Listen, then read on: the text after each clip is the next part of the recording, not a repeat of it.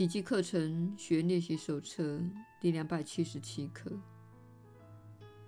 愿我不再用自定的法则来束缚上主之子。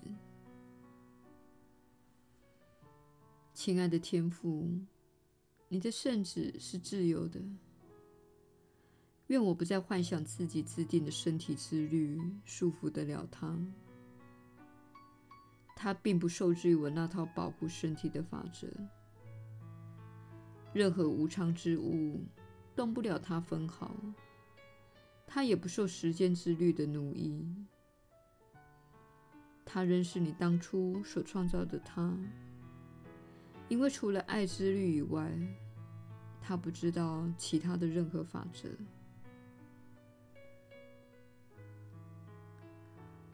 愿我们不再崇拜偶像，也不再相信偶像制定的任何教条，因为那都是为了谋杀上主之子的自由而编造的。除了他自己的信念以外，没有一物束缚得了他。然而，他的真相远远大于他对奴役或自由的信念。他是自由的，因为他是天赋之子。除非上主的真理是骗人的，除非上主也可能自欺，否则世界上没有一物束缚得了上主自己。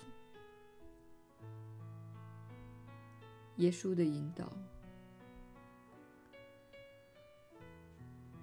你确实是有福之人，我是你所知的耶稣。你有许多问题，来自于你试图囚禁家人、朋友、爱人、伴侣或配偶。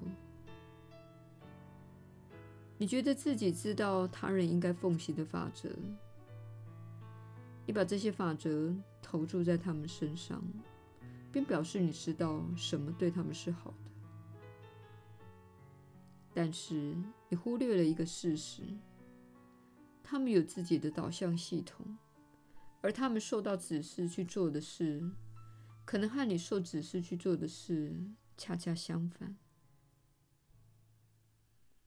你若尊敬与自己有关系的人们，包括伴侣、配偶、孩子、朋友或家人，你就必须给予他们自由。